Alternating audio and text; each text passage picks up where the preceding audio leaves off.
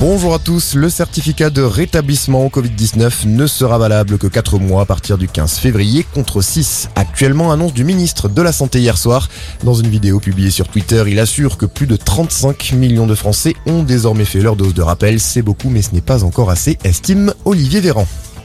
Un plan massif de réinvestissement pour Sanofi, c'est ce que devrait annoncer Jean Castex le mois prochain. Hier, le Premier ministre a regretté qu'aucun vaccin contre le Covid-19 n'ait été produit en France.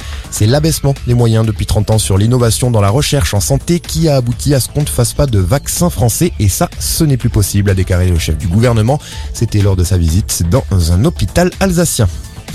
Une nouvelle fugue de patients dans un hôpital psychiatrique à Toulouse, la quatrième en dix jours. Selon la dépêche du midi, cet homme de 43 ans connu pour des faits de viol a réussi hier à échapper à la vigilance du personnel de l'hôpital Gérard Marchand. Il est actuellement toujours en fuite. Une enquête ouverte pour homicide volontaire sur concubin après la découverte d'une femme morte dans son appartement du 19e arrondissement de Paris. La cause exacte du décès reste pour le moment indéterminée, mais le compagnon de la victime, policier connu pour des faits de violence conjugale, n'a pas pris son service hier. Il est activement recherché.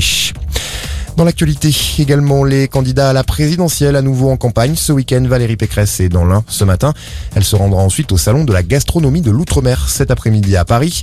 Marine Le Pen, de son côté, participe au sommet de Madrid Défendre l'Europe. Yannick Jadot, lui, est attendu à 16h à Lyon pour présenter les volets climat et justice de son programme.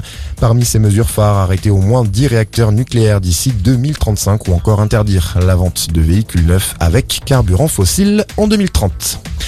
Et puis on termine avec un mot de sport du tennis. Ashley Barty s'impose à la maison. Elle remporte l'Open d'Australie devant son public en battant l'américaine Danielle Collins en 2-7. La numéro 1 mondiale compte désormais trois titres en Grand Chelem. Voilà pour l'essentiel de l'info. Excellente après-midi à